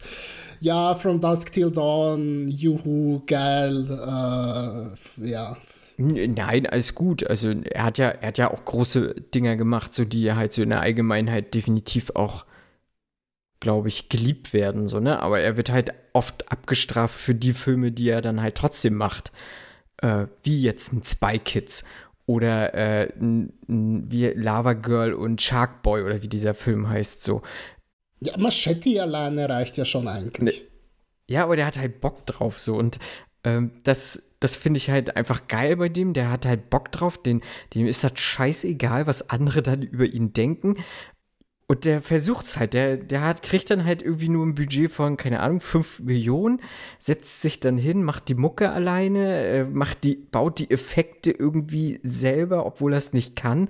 Äh, und versucht's einfach. Und manchmal kommt dann auch ein, ein, wie ich finde, ein sehr guter Film raus, wie zum Beispiel Planet Terror, den ich wirklich sehr, sehr gerne mag. Und ähm, bin sehr gespannt, was ihr davon haltet dann. Okay. Also ich weiß, dass der bei Mubi läuft. Ich weiß nicht, ob der noch immer bei Mubi ist, aber das letzte Mal, als Doch, ich reingeschaut habe, gab es den noch bei Mubi. Genau, ich habe noch mal reingeguckt. Also er läuft aktuell noch bei Mubi und ähm, wenn meine App mich nicht täuscht, läuft er auch bei Prime, sogar bei Amazon Prime. Und ähm, natürlich ist das die, äh, die Grindhouse-Reihe und ich lade euch natürlich auch ein, dann auch noch den Film von Tarantino zu sehen. Also ich werde mir nee, beide definitiv dir, angucken. Äh, dann nochmal in dem. Ist wahrscheinlich noch dem, beschissener. Guck mal, ich habe ja hier auch, äh, warte mal. Jetzt muss ich mal kurz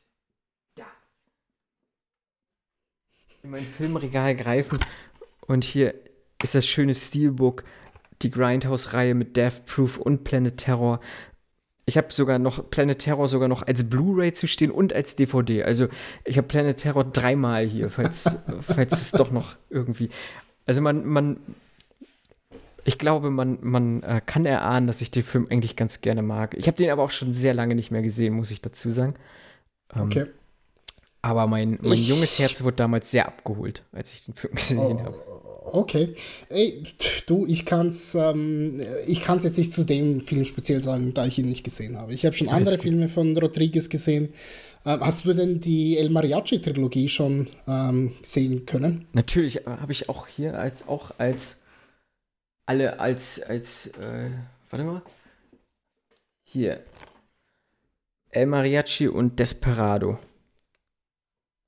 Hat er auch hier. Auch als. Hier. Na, ich hab's als äh, Steelbook. Ja, gut, ich nicht. Meine hm. Güte. Ähm, aber irgendwann in Mexiko ist er nicht mit dabei, oder? Nee, bei mir auch nicht. Okay. Nee. Finde ich schade. Ja, ähm, ja gut.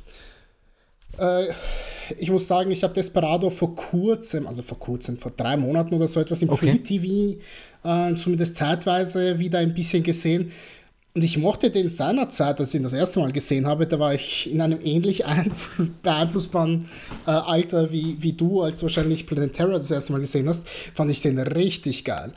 Und mhm. da habe ich hineingeschaut, habe vielleicht so eine halbe Stunde des Films gesehen, also auf jeden Fall der Part, wo ähm, hier Danny Trejo auf, auf, auf der Suche ist und äh, unseren guten ähm, Antonio Banderas killen möchte und dann aber selbst gekillt wird und seine Leiche wird dann zu dem Obermotz geschickt. Also den Teil habe ich gesehen, mhm. wer sich erinnern kann. Ähm, ich fand das echt ein bisschen, nicht sagen, ein bisschen doof und dachte mir, schade. Irgendwie, da ist, da ist so ein bisschen Teil in mir gestorben, weil ich, weil ich den echt geil fand seinerzeit ja. als, weiß nicht, 16-Jähriger, als ich den das erste Mal gesehen habe. Und El Mariachi habe ich auch irgendwann mal nachgeholt.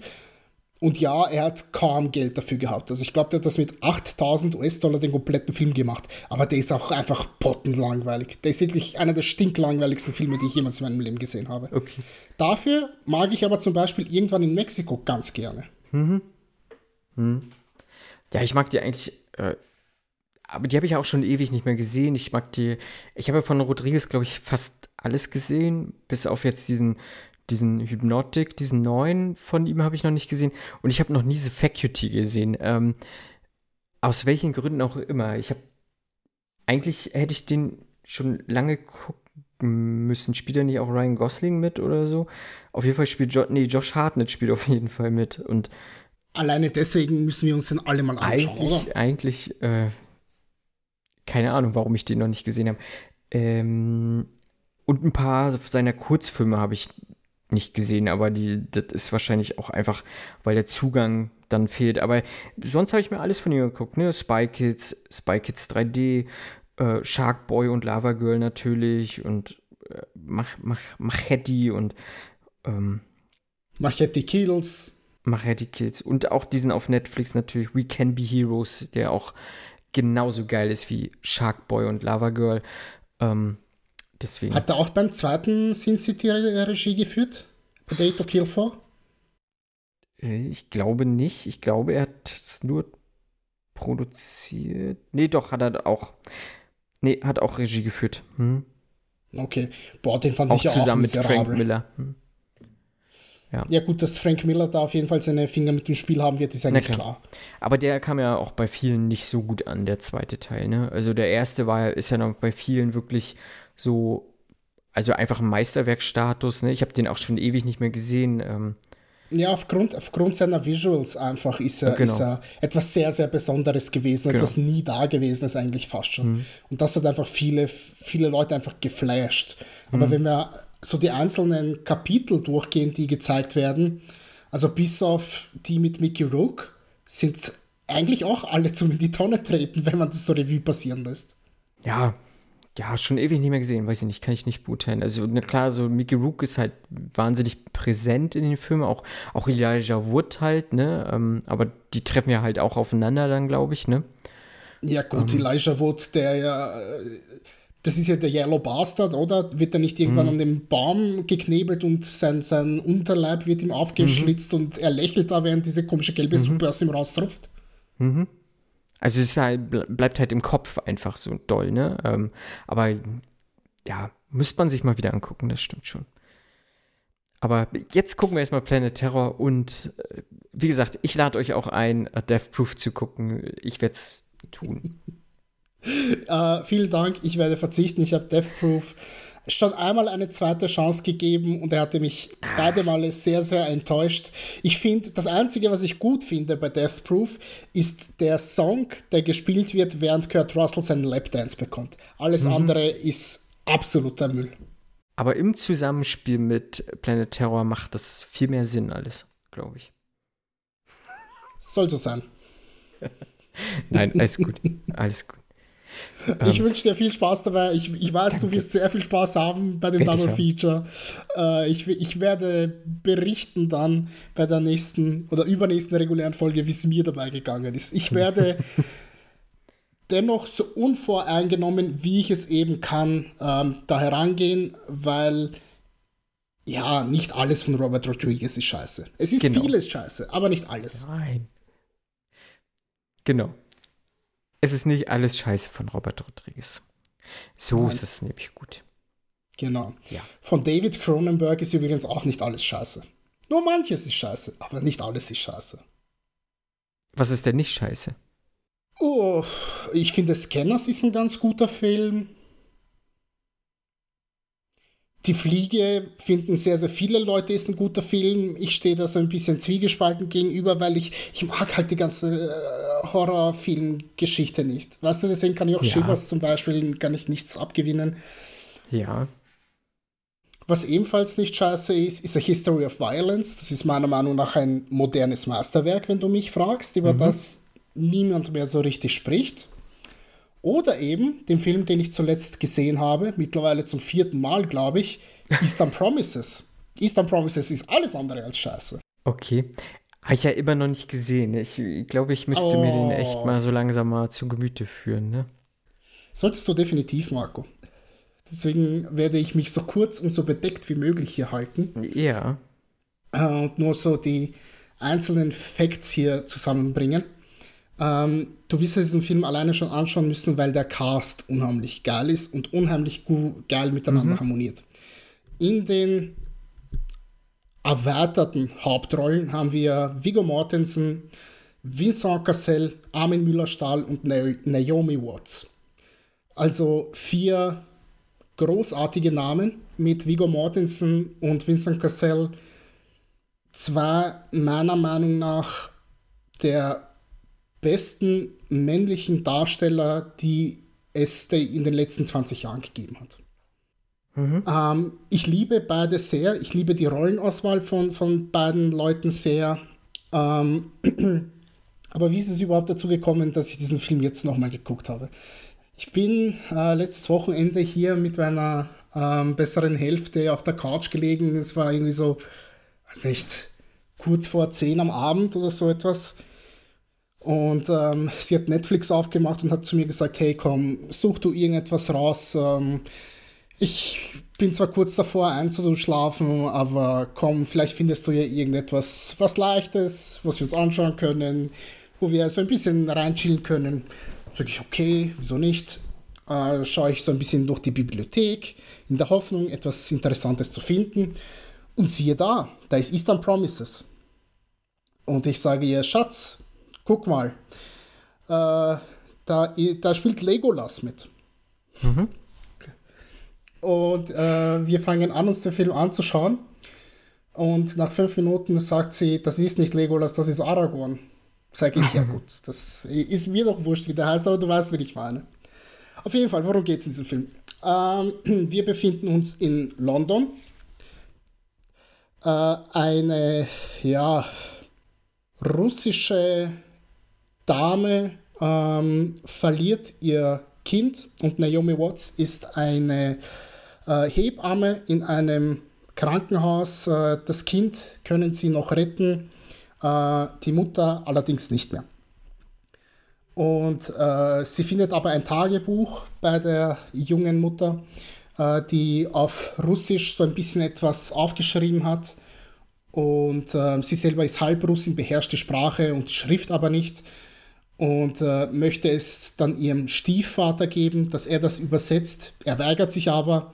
Deswegen fährt sie irgendwo zu einem russischen Restaurant hin in London und äh, übergibt das dort dem Besitzer und was sie nicht weiß, ist, dass der Besitzer der Boss einer großen russischen Mafia-Familie dort ist. Äh, dargestellt von Armin Müller-Stahl. Und mhm. Äh, Armin Müller-Stahl hat so eine unglaublich geile Präsenz als, als äh, russischer Mafia-Boss in, in diesem okay. Film. Das ist, alleine schon deswegen musst du den Film sehen. ähm, Übrigens auch ein, ein, Darsteller, den ich sehr, sehr liebe und der auch, mhm. auch oft sehr unter Wert verkauft wird, wenn man mich fragt. Ähm, er wiederum hat einen Sohn, Kirill, dargestellt von Vincent Cassel. Und äh, eben jener hat wiederum einen Chauffeur, wenn man es denn so nennen möchte, Nikolai, dargestellt von Viggo Mortensen.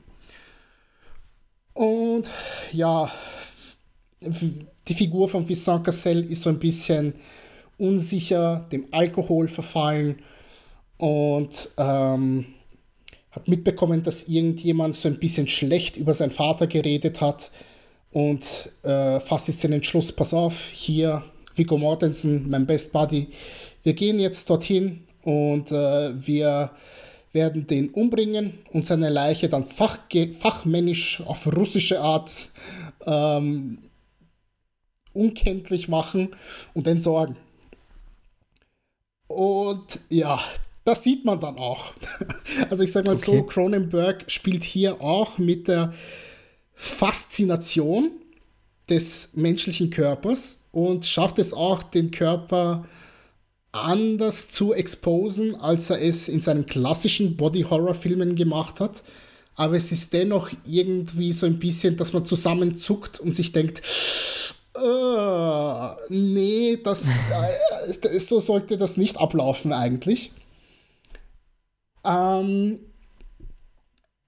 ja, Vigo Mortensen und also zur Story möchte ich wirklich nicht viel mehr sagen, weil es relativ komplex wird irgendwann und auch die einzelnen Stränge sehr, sehr gut ineinander harmonieren, was dann Naomi Watts mit Armin Müller-Stahl äh, anfängt, wenn man so möchte, äh, wie Vigo Mortensen da noch mhm. hineinkommt, wie äh, Vincent Cassel äh, in dem ganzen Spiel noch ähm, mit hinein involviert ist und so weiter und so fort. Was mit dem Baby passiert, was mit dem Stiefvater passiert, all solche Sachen.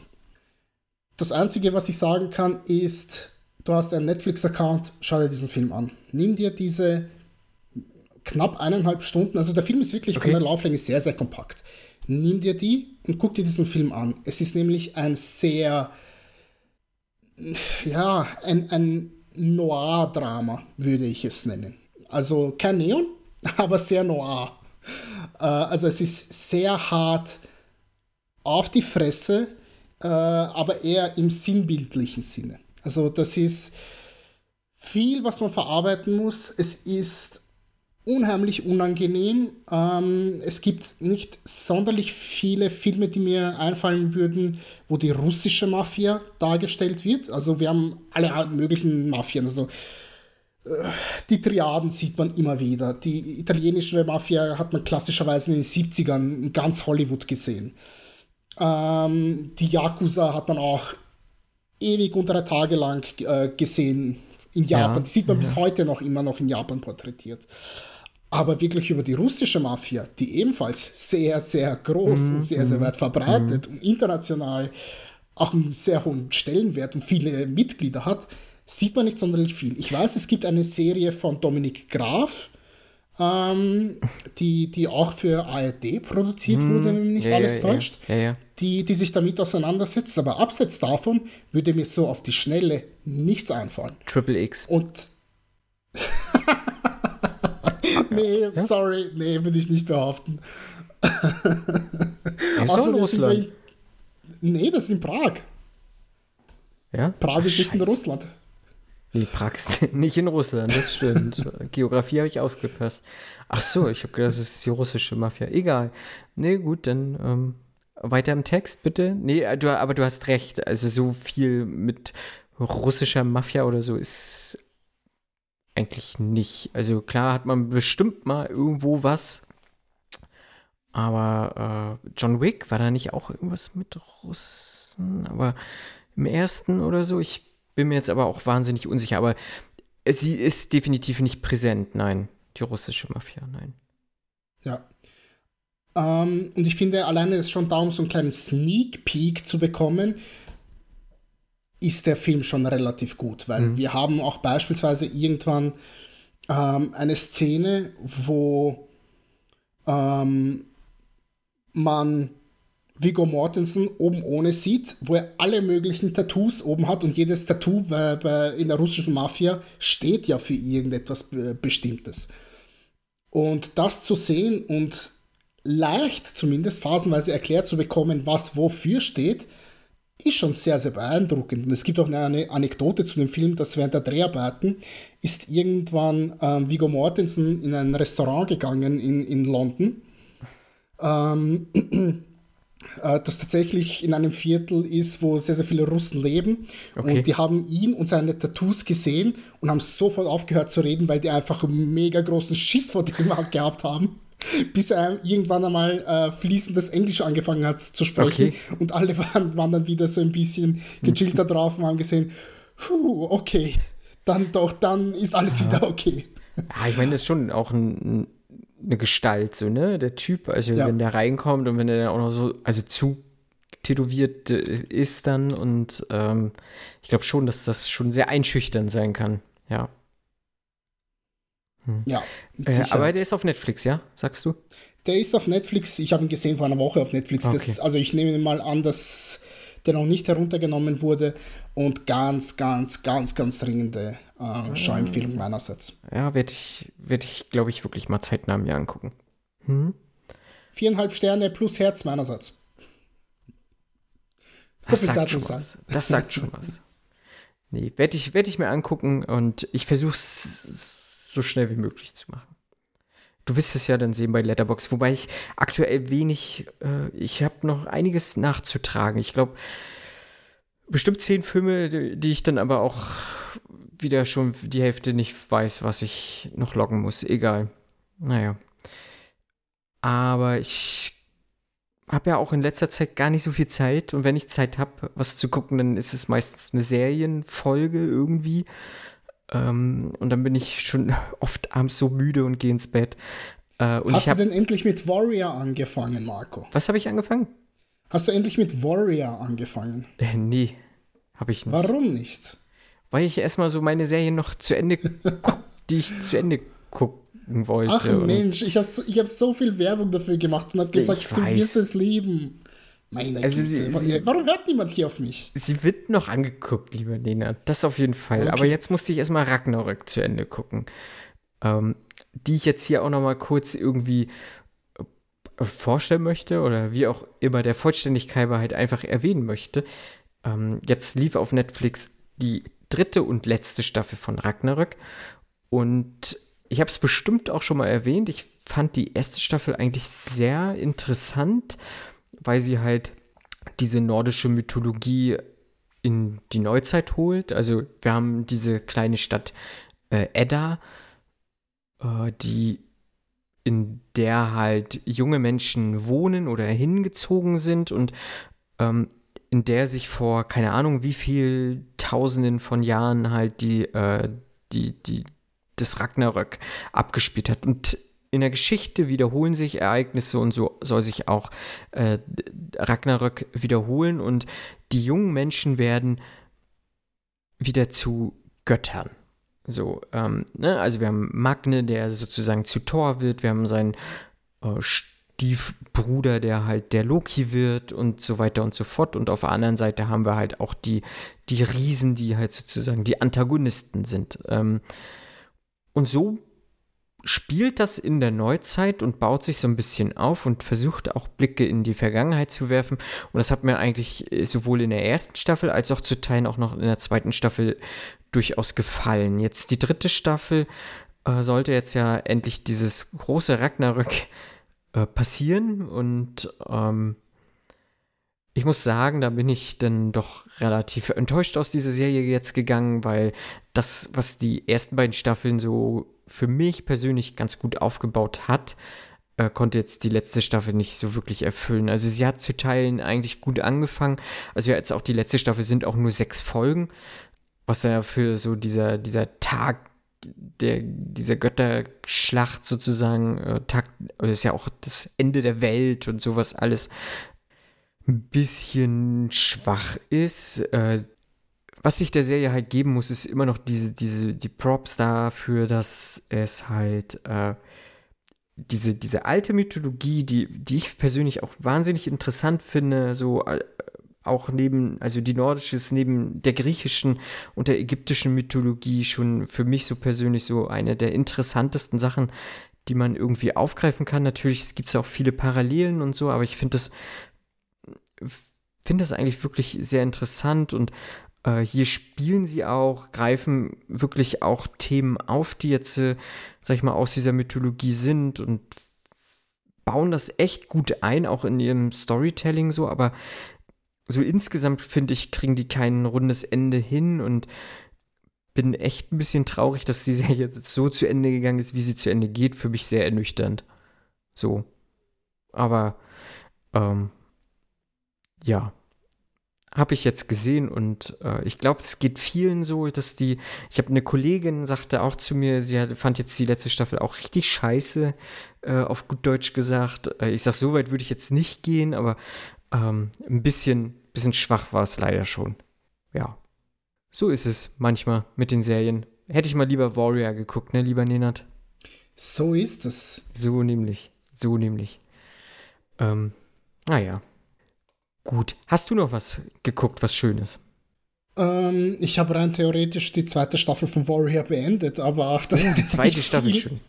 Eieiei. Die zweite Staffel habe ich mittlerweile beendet. Ja, und ähm, es wird nur geiler.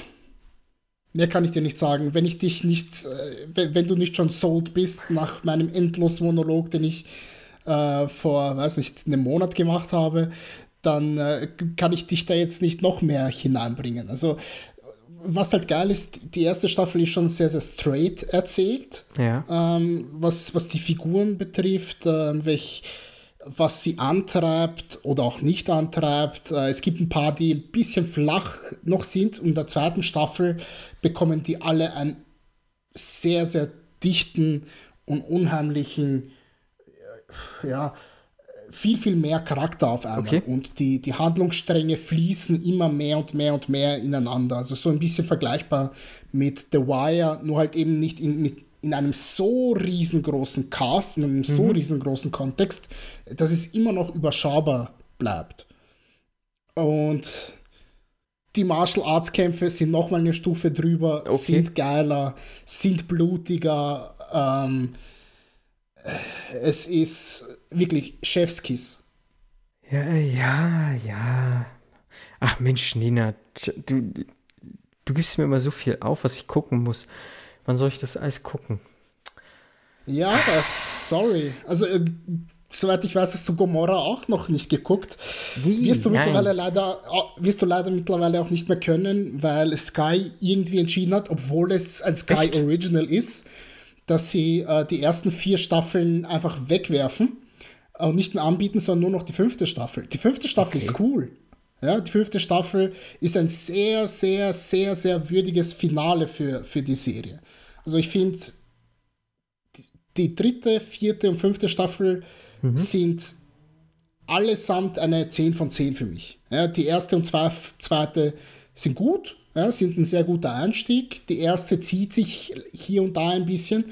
Die zweite baut schon sehr viel Fahrtwind auf und, die, und ab der dritten ist dann wirklich Vollgas. Okay. Ähm, aber warum Sky sich dazu entschieden hat, also zumindest Sky Deutschland, dass sie sagen, ja, wir brauchen die ersten vier Staffeln nicht mehr, weiß ich leider nicht. Ich habe gesehen, es gibt äh, mittlerweile eine DVD- und Blu-ray-Box, die aber in so einer ultra hässlichen ähm, Plastikbox daherkommt. Ja. Weißt du, kennst du die, die du aufmachst und dann sind da diese einzelnen ähm, Schienen eingelegt, die man einfach nur so umklappen kann und auf oh, jeder ja. davon sind vier, Blu ja, vier Blu-rays drauf. Genau so eine, die, die mega dick ist, die, die, weiß ich, so 5, 6, 7 Zentimeter dick ist. Und das hat diese Serie nicht verdient. Mhm, mh, mh. Rein von der Veröffentlichung her. Mhm. Ansonsten ähm, hätte die einen geileren ja. Release, hätte ich mir die sofort gekauft. Mhm. Ich bin sogar am überlegen, ob ich mir die Blu-rays einzeln kaufen soll von den jeweiligen Staffeln. Das wäre natürlich nochmal eine Möglichkeit, ne? Nur wird es dann teuer, weil pro Staffel kosten die knapp 20 Euro. Naja. Na, mal gucken. Ja, ich bin ja immer auch auf der Suche eigentlich nach so Gangster-Scheiß, sag ich mal. Ähm, aber manchmal also Sky ist halt immer so die Hürde, finde ich. Aber ja, vielleicht. Ähm, gut, aber wenn du sagst, dass die jetzt eh erstmal runter ist, muss man dann warten oder man muss halt wirklich Geld in die Hand nehmen und das kaufen. Aber dann wird die Hürde auch nicht kleiner. Ähm, ja. Na, mal gucken. Irgendwas werde ich schon noch finden. Ich bin ja jetzt so gut wie fertig, ne? Ich habe Naruto beendet, ich habe Ragnarök beendet. Ich bin so langsam dass ich andere Sachen gucken kann. Sehr gut. Ja. Warrior zum Beispiel. Warrior zum Beispiel, genau. ja, ja. Vielleicht äh, mache ich das wirklich. Gut, dann äh, sind wir soweit ja am Ende der Episode angelangt. Lieber Nenad, äh, sehr schön. Vielen Dank, dass du dir Zeit genommen hast, mit mir für euch da draußen mal so einen kleinen Einblick, einen kleinen Recap der letzten Wochen zu geben. Hat mir sehr viel Spaß gemacht. Und mir ebenso. Ihr wisst, wie ihr uns finden könnt. Äh, guckt in die Shownotes. Die Links sind eigentlich noch soweit aktuell. Wir sind auf äh, X hier und da noch unterwegs. Jetzt auch auf Blue Sky oder wie das heißt. Äh, Instagram, Facebook, irgendwie. Ihr werdet uns finden. Äh, es ist keine große Hürde, uns zu schreiben, wenn ihr da Bock drauf habt. Ähm, mir könnt ihr, wie gesagt, immer irgendwas mit Gangstern aufgeben. Ich habe da Bock drauf. Äh, der Fabian nicht so, äh, was auch nicht schlimm ist. Ähm, der Nenad weiß ich manchmal nicht so ganz genau, worauf der steht, aber. Ähm, Doch, also Gangster. Gangster Damit gehen, kriegt man mich meistens auch schon. Ja, ja. Sehr gut, sehr gut. Und äh, ich verabschiede mich dann. Nenad, hau rein, ihr da draußen ebenso. Wir hören uns in der nächsten Woche. Adieu. Bis dann. Ciao, ciao.